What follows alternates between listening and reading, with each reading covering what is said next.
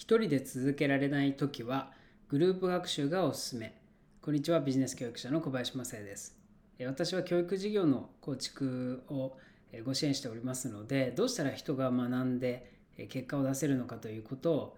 常に研究しております。またですね、今世の中は新しい SNS とかツールとかどんどん生まれてですね、私たちは常にこう新しいことを学び続ける時代に生きております。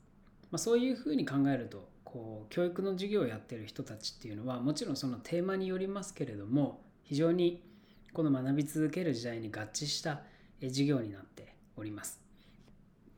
で一方でですね学ぶ必要がたくさんあるわけですけれども同時に仕事とかプライベートでやることもたくさんあるので新しいことを学ぶ時間が確保できないという声もあります。まあ、というか私自身そうですね。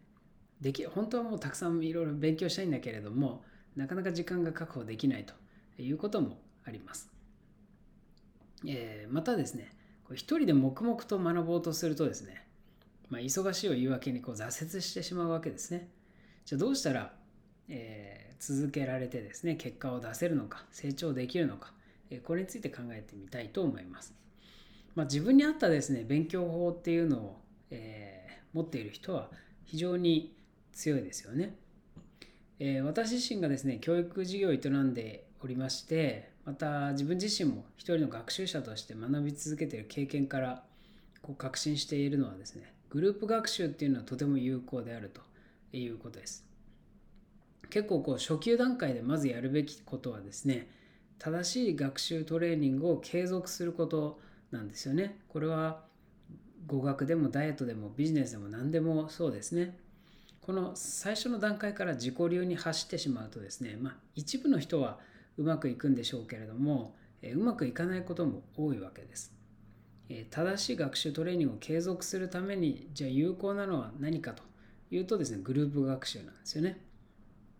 例えば私もともと怠けやすい性格なのでなかなかこう一人でですね自分を律してストイックにやるっていうのは正直苦手です。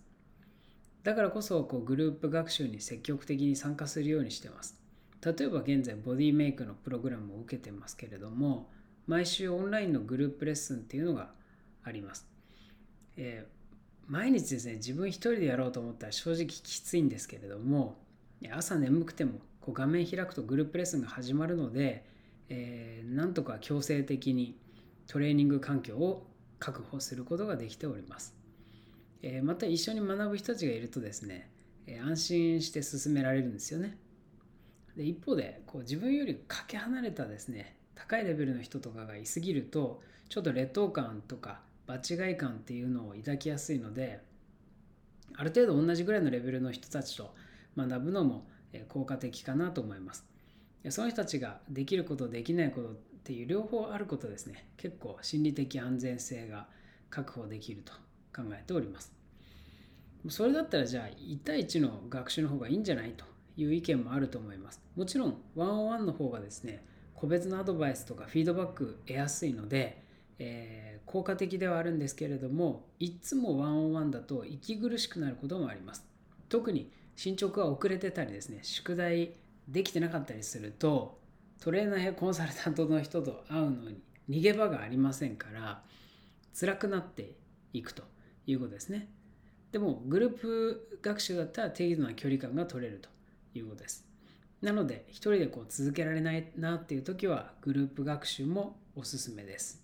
えー、ではまた今度お会いしましょう。